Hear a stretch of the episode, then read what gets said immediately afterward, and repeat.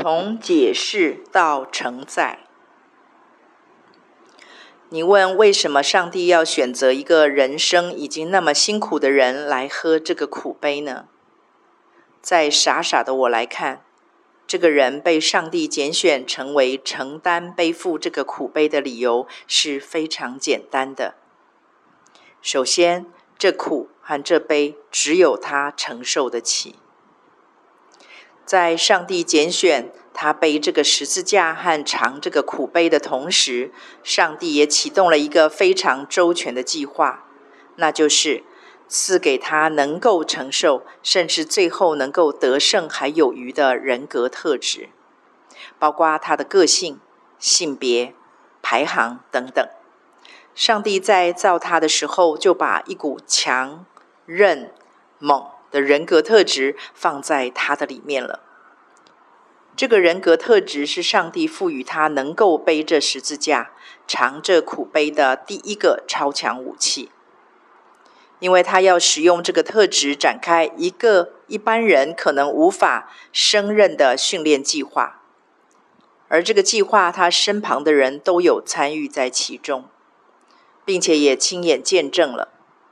那就是你口中所说，他一辈子辛苦的历程。这个让我想到了以斯帖王后。圣经虽然只是简短的介绍了一下她的成长历程。莫迪盖抚养他叔叔的女儿哈大沙，后名以斯帖，因为她没有父母。这女子又容貌俊美，她父母死了，莫迪改就收她为自己的女儿。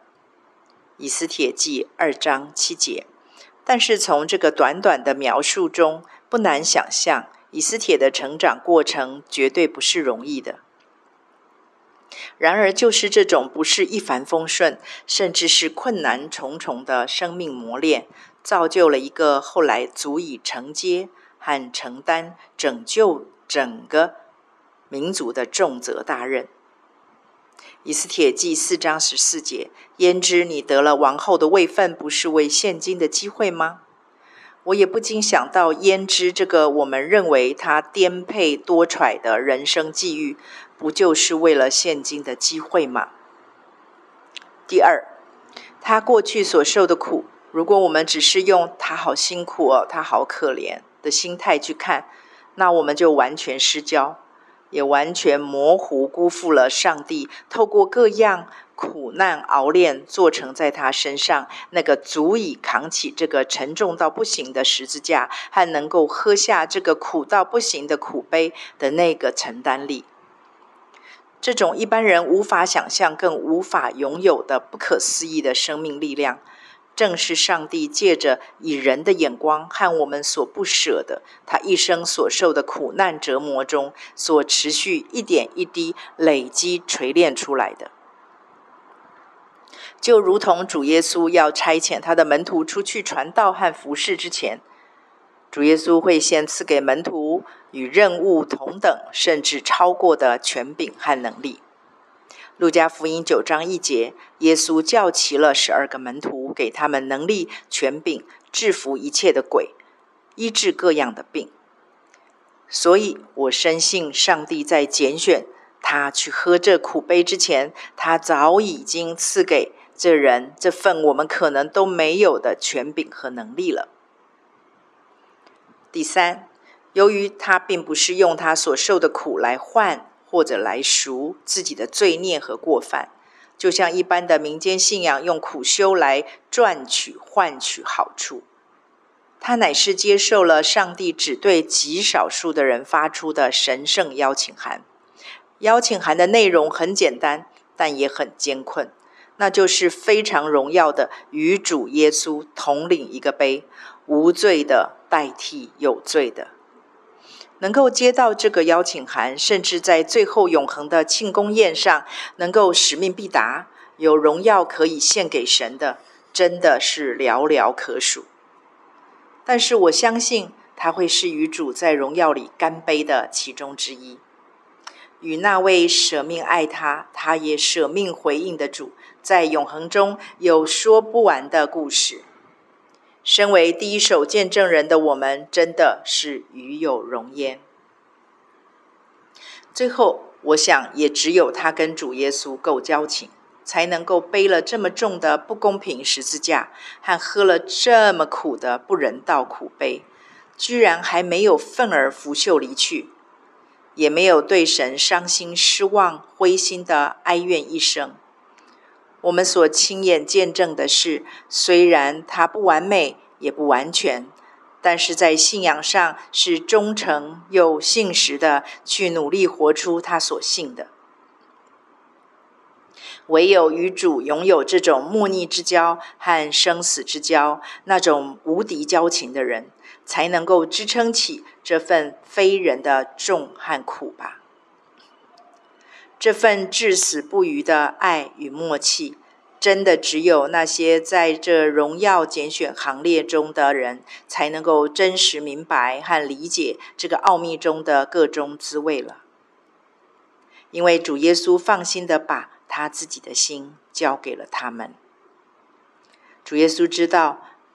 他信任他们。一定会用他的心和他的爱，去把他挂念又心爱的孩子们一个一个的领回他的怀中，满足了父神思念孩子的亘古心愿。最后，我想做一个我很尊敬的香港牧师的见证，他是已经被主接去多年的杨牧谷牧师，他在离世之前罹患末期的鼻咽癌。多次化疗、电疗的副作用，就是他的嗅觉和味觉都没有了。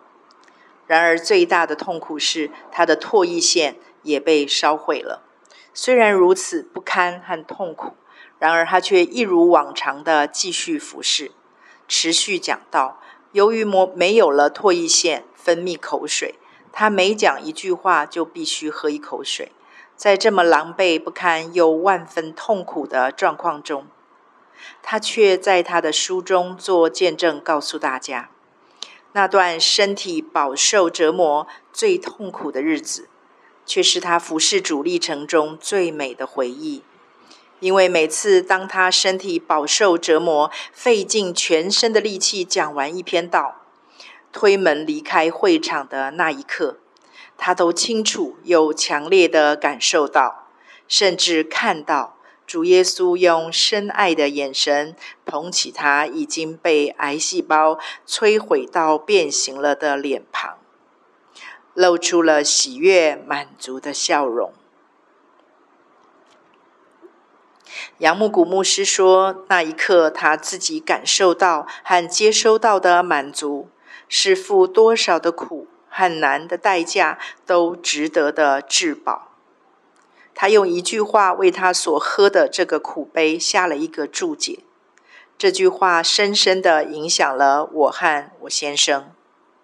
他说：“信仰不是用来解释生命的，信仰乃是用来承载生命的。”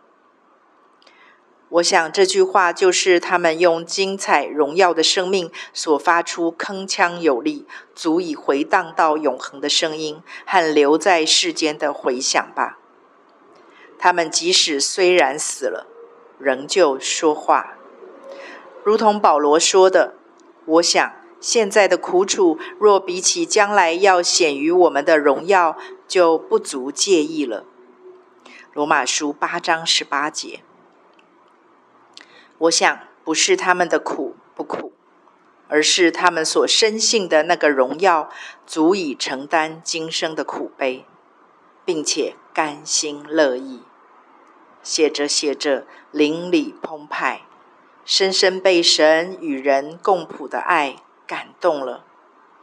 愿你我也能成为主的喜悦和满足。